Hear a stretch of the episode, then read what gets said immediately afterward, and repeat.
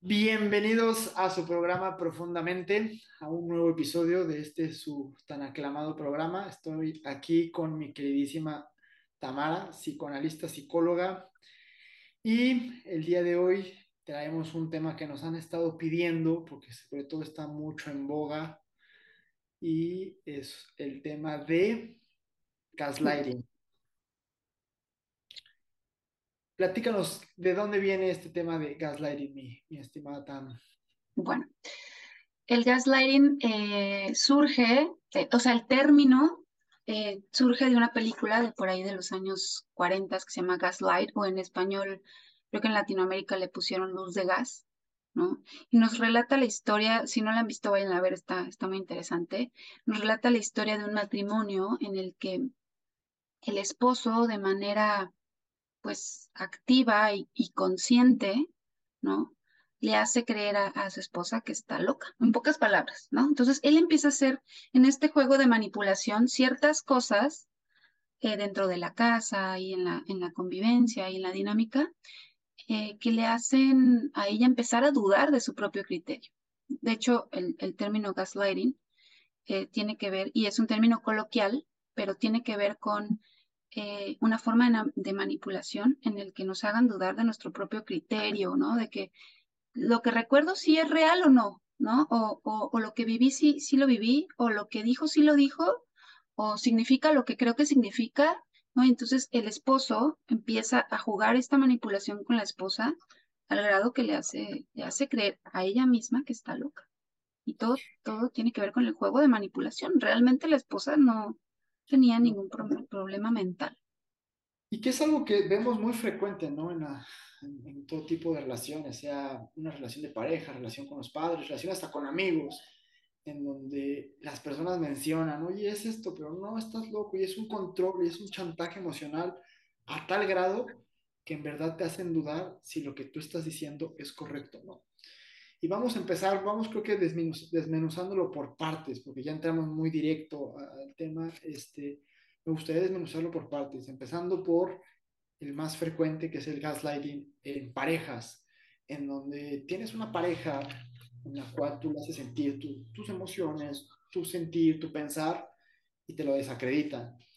Y esta parte de desacreditártelo te lleva a tal punto que en verdad tú dudas de ti mismo y dices, oye, pues en verdad estoy siendo tan mal. Y, y, utilizan hasta palabras tan comunes como es que te estás volviendo bien tóxico, tóxica, y en verdad lo crees y te, te apartas y dices, híjole, sí, tienes toda la razón, y, y esta manipulación te lleva al lugar en donde la persona quiere que estés.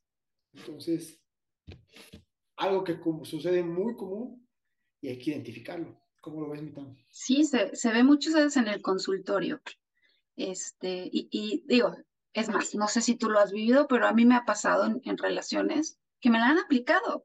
Y en el momento, eh, de verdad le compras que estás mal, que estás loco, que estás exagerando, que viste mal, que... y de pronto, ya cuando sales de esa situación, puedes verlo con más claridad y más cuando investigas sobre estos temas y, y sabes de estos temas, dices, ok, creo que también yo fui víctima de gaslighting alguna vez, ¿no? Y, y, en el consultorio se ve mucho, con, mis pacientes lo veo mucho, eh, sobre todo con las parejas, como dices, es donde se ve más frecuentemente. Pasa también con, las, con los padres, ¿eh? Pero donde más se ve es con las parejas. Eh. Inclusive ahí que mencionamos el tema de los, del, del consultorio, te llegan muchos pacientes porque dicen, es que sí, estoy mal, estoy haciendo cosas mal, estoy, este, realmente estoy celando en exceso a mi pareja y mi pareja no hace nada o no estoy siendo la persona que debo de ser. Y ya cuando la persona empieza a entender el punto, dice, wow, yo no estoy mal. Yo no estoy, yo no estaba pensando que, bueno, no, no, no, no me gustaría entrar en el tema de mal o bien, pero yo estoy haciendo lo que mis convicciones dicen y lo que mis ojos ven y lo que mi sentir da. Entonces, es un tema del día a día nosotros en el consultorio que nos mandan a las personas porque es el clásico, ve al psicólogo porque estás muy mal, entonces se lo creen. Que digo, qué bueno que, que, que, asisten a terapia, pero no por la razón, ¿no? O sea, este, este punto. Mencionábamos al principio que nos habían pedido este tema porque es un desconocimiento total en el que realmente un apego emocional hacia una persona nos puede llevar a tal grado de dudar de nosotros. Y como lo comentaba Tam, esta película en donde esta persona le apaga las luces, le, hace creer una realidad completamente diferente para que, es, para que te lleve al, al punto de lo que esta otra persona decía, de lo que el esposo decía. Entonces, llega un, a un punto tal, y ahorita me gustaría escuchar tus comentarios, Tam, en que en verdad las personas pueden creer, creer que están entrando en una locura, en, un delirio completo, en una psicosis por lo que le hacen vivir. Eh, hay grados tales y, sabes, mira, la, mayoría de, los casos de, de, gaslighting vienen de parte de, ya sea de narcisistas, de psicópatas, psicópatas integrados o psicópatas. Eh, pero yo me, y por lo que me he topado, me atrevería a decir que no todo el gaslighting es consciente, es decir, si bien la mayoría de los casos son conscientes, una, técnica consciente de manipulación, hay casos en los que la persona, la pareja es tan incapaz de aceptar sus errores que depositan el otro, estos, estos, es que eres una tóxica, es que eres un celoso, es que, ¿no? Cuando en realidad está haciendo todo para que la persona esté mal, la está llevando un límite, ¿no? Pero como no puede ser consciente de, su, de sus actos y de las consecuencias de ellos, entonces, y hace poco me pasó, ¿no? Me llega este, la pareja a decirme que, que su esposa está muy mal, que tiene, está, está loca, que... Y el problema no era la, la esposa, ¿no? El problema era ¿Sí? Y, y, y, él mismo se lo creía, o sea, él creía que la esposa estaba mal emocionalmente. Y cuando empiezas a revisar y solo estaba reaccionando a las actitudes dañinas de, del esposo, ¿no? Entonces, ahí es cuando dices, híjole, le estabas haciendo gaslighting a tu esposa y ni cuenta te estabas dando porque eres incapaz de, de aceptar tus propios errores. Y, este, y va mucho con el machismo, perdón, continúa. Este punto que mencionas es tan importante en donde la realidad es que no se dan cuenta. O sea, el mecanismo psicológico que uno mismo se crea es yo estoy bien y ella está mal o, ello, o, o, o yo estoy bien y él está mal. Porque imaginemos este supuesto, en donde durante toda mi vida a mí me han enseñado de tal forma. Me han dicho que tienes que hacer A, B, C, D. Y yo llego y mi pareja no hace ni A, ni B, ni C, ni D, pero yo sé cómo llevarla a que lo haga. Entonces yo me lo voy a justificar. A ver, yo sí le estoy medio mintiendo, pero es por su propio bien. O sea, yo estoy haciendo esto, pero es por su bien, porque es que no lo hacía, pero es que no entiende, pero es que no lo lleva. Pero también mis propias creencias me hicieron hasta cierto punto un gaslighting para que yo lo crea y a su vez lo vaya replicando y replicando y replicando y se tiene que romper. No con esto justifico, a las personas que hacen esto, pero en realidad no lo entienden. Ahora, para llegar a este punto, lo comentabas muy bien, Tam, el tema es, tengo que devaluar, hacer que tú te mismo te devalúes a tal grado que creas en lo que yo te voy a decir. Entonces empiezo a desvirtuar tus verdades, empiezo a meterte esta idea de que tú no lo estás conociendo, tú no lo eres, tú no eres lo suficientemente importante, tú no tienes el conocimiento, lo que sea, para que creas mi verdad y lo terminas haciendo. Entonces terminas diciendo si soy tóxico, si soy tal forma, si hago tales cosas, estoy mal, él es el correcto y hasta y, y es como un círculo vicioso porque lo empiezas a elevar a tal grado que si no eras celoso, no eras celosa, o no eras tóxico, te conviertes porque ya estás en una dimensión tan aparatosa que lo vuelves realidad. Entonces, lo que él te decía, en algún momento te dice, ves, tenía razón, si eres bien tóxico. Sí, y, me gustaría como entonces ir aterrizando el concepto del gaslighting. Entonces, es un método de manipulación en el que eh, no valido las emociones de mi pareja, sino por el contrario, lanzo comentarios como eres una tóxica, eres una exagerada, eres un celoso, eres un posesivo, estás mal, eres un inseguro, este, estás mal de tus emociones, me decía una vez alguien, ¿no? Este, estás mal de tus emociones, ve al psicólogo, busca ayuda porque estás muy mal, ¿no? Entonces, o otra forma es, oye, es que tal día te vi que besaste a tal, yo, yo nunca, ¿de qué hablas? Yo ni fui ese día. No, si yo me acuerdo que tal día, yo no fui ese día. Yo creo que estás mal, o sea, estás loca, oye, de verdad busca ayuda porque se estás volviendo loca. Ese tipo de comentarios que te hacen dudar de tu criterio o de tu memoria, ¿no? O de tus experiencias, son muy comunes del gaslighting. Eh, ¿Qué otros ejemplos se te ocurren? No sé, que te haya tocado escuchar. Fíjate que también te hacen dudar de ti mismo o de las personas alrededor de ti. Claro.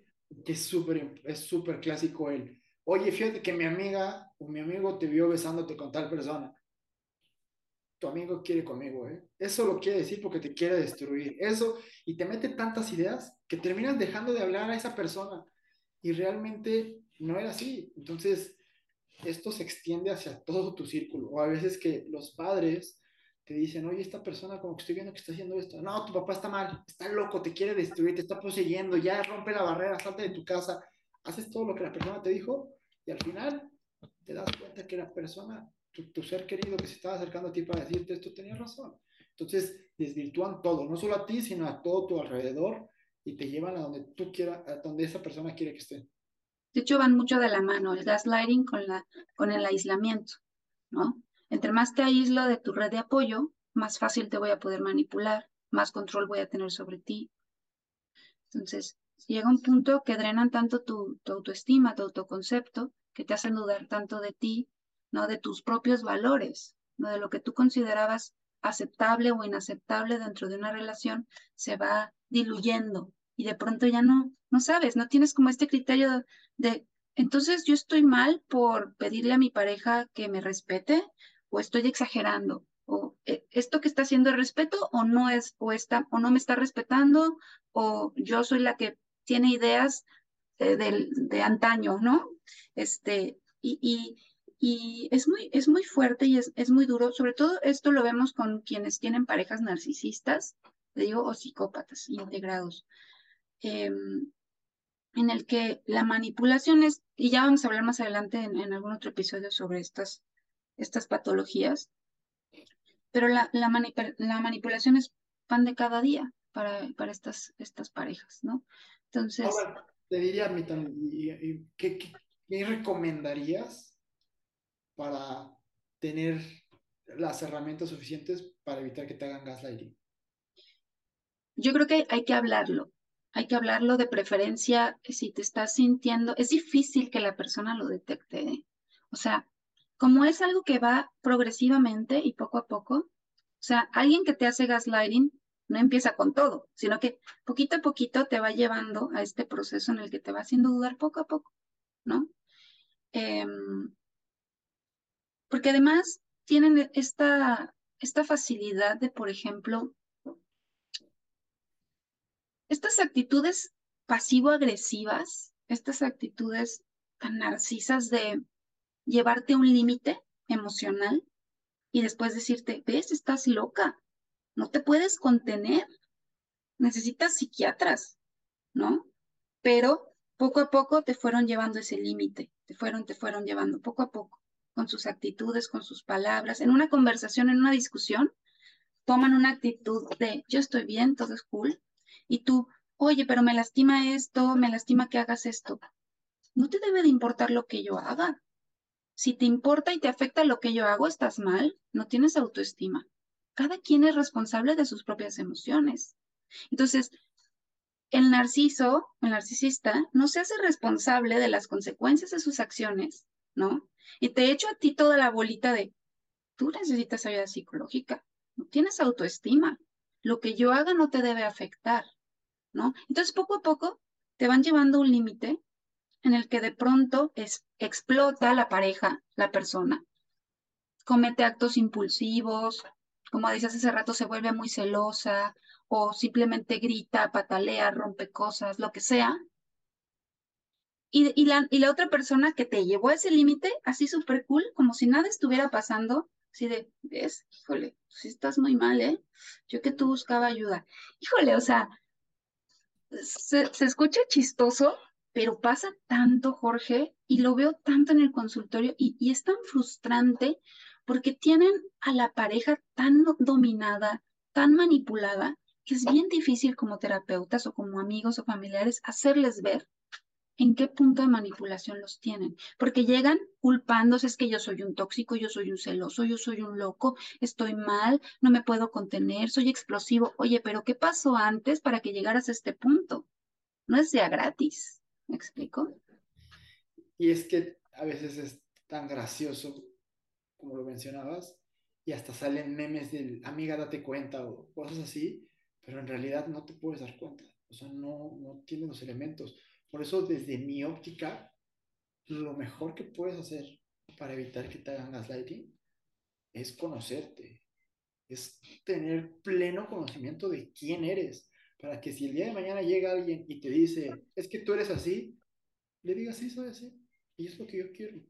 Oye, eres, una tóxico, eres un tóxico, sí, es lo que quiero, y es lo que yo necesito. Si estás aquí, vas a aceptar bajo mis términos, podemos acordar, podemos cuadrar y engranar cosas de mutuo acuerdo, pero no vas a decir quién soy o qué es lo que necesito hacer o sin mi consentimiento, porque yo ya me conozco, porque yo sé quién soy, porque en verdad necesito acoplar o llegar a acuerdos con mi pareja, mis amigos, lo que sea. Entonces, para mí la mejor herramienta es conócete. Vea, o sea, estate en un tratamiento donde sepas quién eres, qué te gusta, qué buscas en una pareja y a partir de ahí empieza a hacerlo y sobre todo no hagas gaslighting. Si ya te conoces y tienes todas estas herramientas, ya no lo vuelves. Desde el día de mañana ya la persona que haces este gaslighting. Ahora, Mitam, platicábamos al principio, esto no solamente aplica a las parejas, también se ve muy frecuente con los papás. ¿Cómo lo describirías en una relación padre-hijos? También pasa mucho con los papás nuevamente narcisistas, que yo creo que es otro tema muy interesante, ¿no? Las madres narcisistas o los padres narcisistas, ¿no? Y de pronto es, es como estas actitudes de eh, depositar toda la responsabilidad de un niño pequeño, ¿no? Depositar toda la responsabilidad de, eh, te portas mal porque eres un niño malo, te manipulo a través de eso, ¿no? Te hago, te hago dudar de ti, te hago dudar de tus reacciones, ¿no?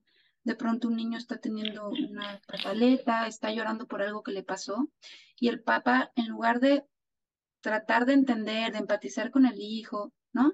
Es como, eres un loco, eres un exagerado, eres un berrinchudo. Entonces, poco a poco te van creando esta idea de ti mismo. Imagínate qué fuerte el impacto que tiene en tu autoestima, en tu autoconcepto, que desde pequeño te están diciendo eso, eres un exagerado. Y tengo también nuevamente pacientes así, que desde pequeños, es que eres un exagerado, es que eres un berrinchudo, es que nunca validaron tus emociones, ¿no? Y o sea, si una persona, sea tu padre, tu pareja o tu amigo, quien sea, tú quieres decir lo que te molesta, lo que te lastima, no valida tus emociones y dice, es que estás haciendo un berrinche, es que estás exagerando, es que eh, no es válido que te sientas así, cuidado ahí, es una red flag importante.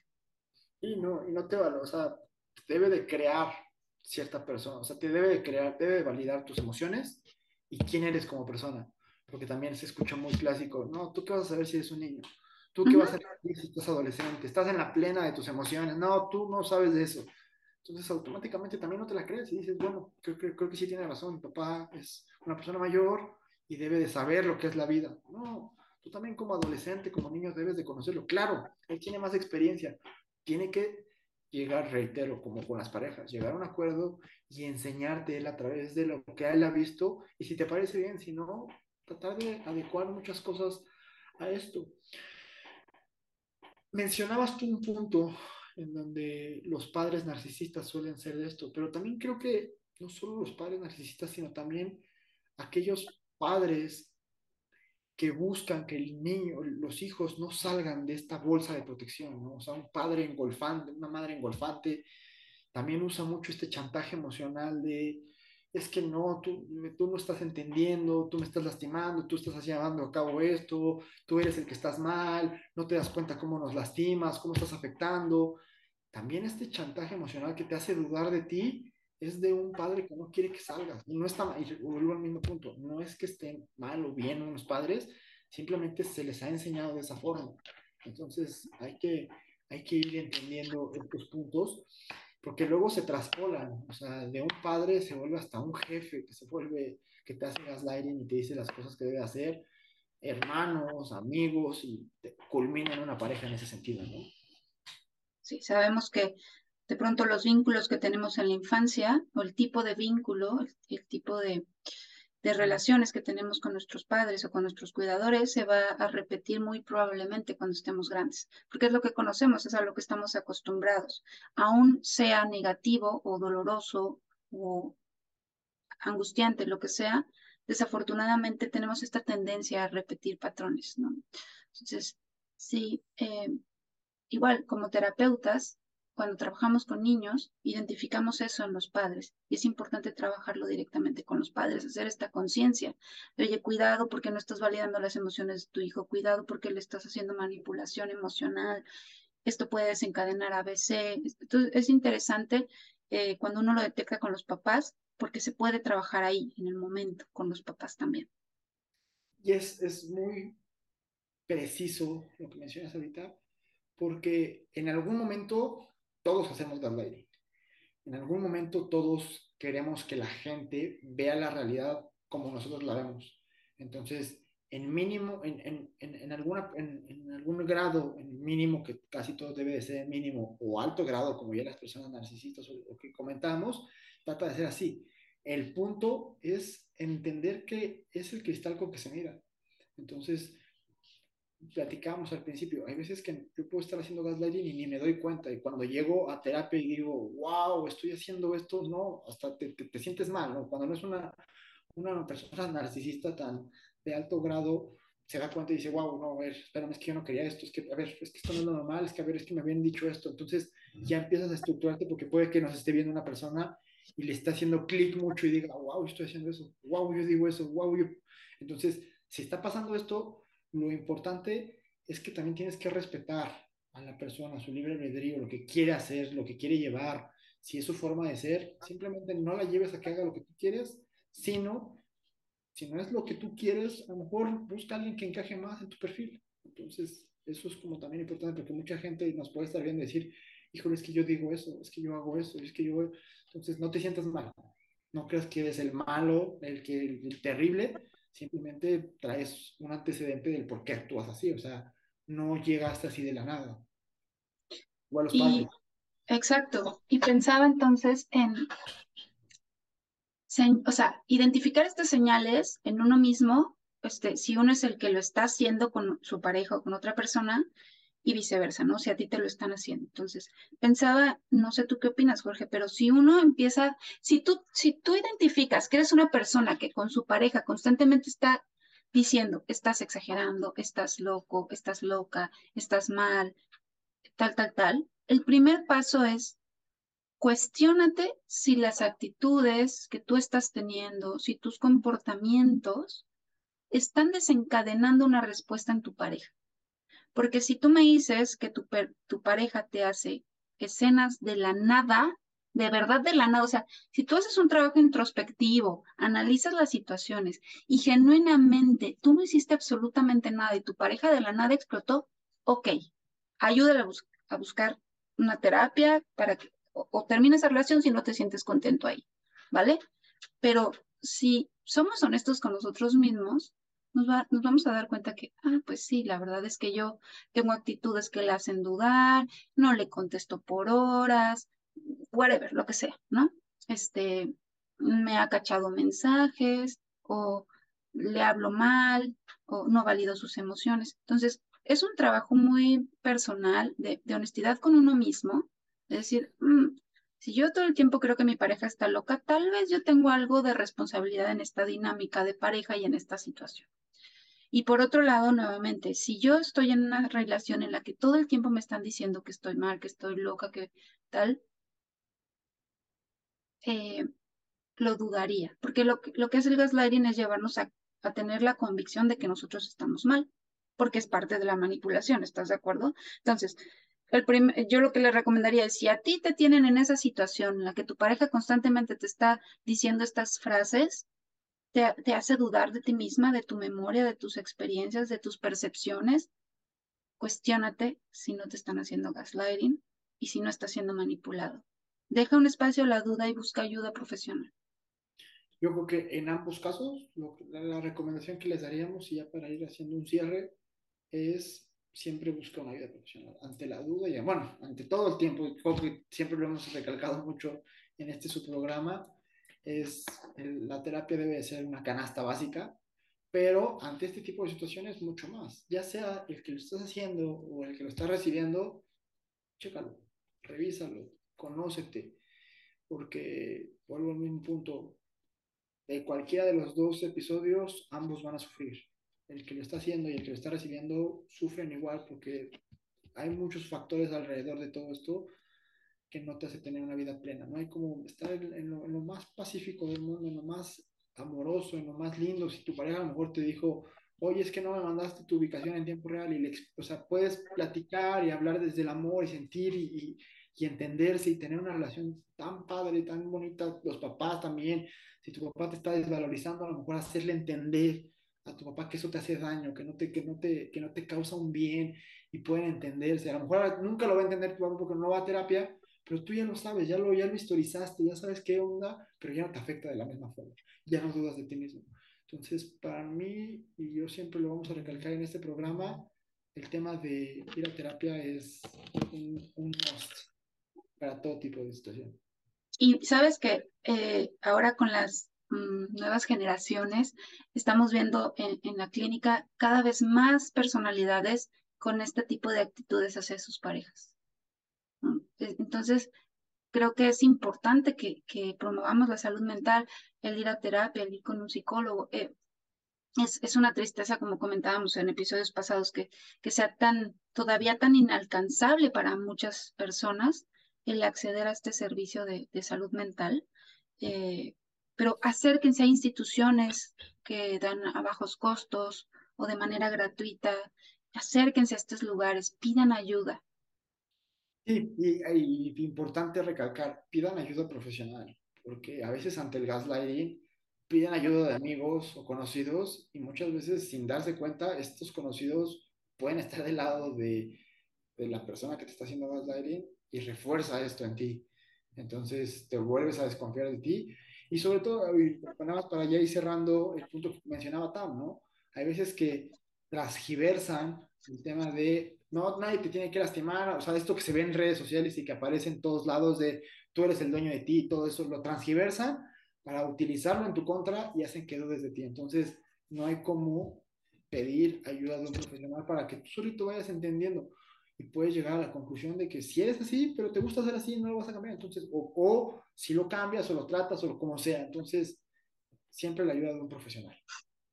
Y esto que dices, y no lo quiero dejar pasar, que es muy importante, es el, la pareja que hace gaslighting generalmente te va a dejar mal frente a todos los demás, ¿eh? O sea, y ya lo he vivido en carne propia desafortunadamente. O sea, es como, es que es una loca, es que yo no hago nada y mira cómo se pone, es que tuvo un arrebato e hizo tal cosa, y, o es un loco, se puso como loco, ¿no?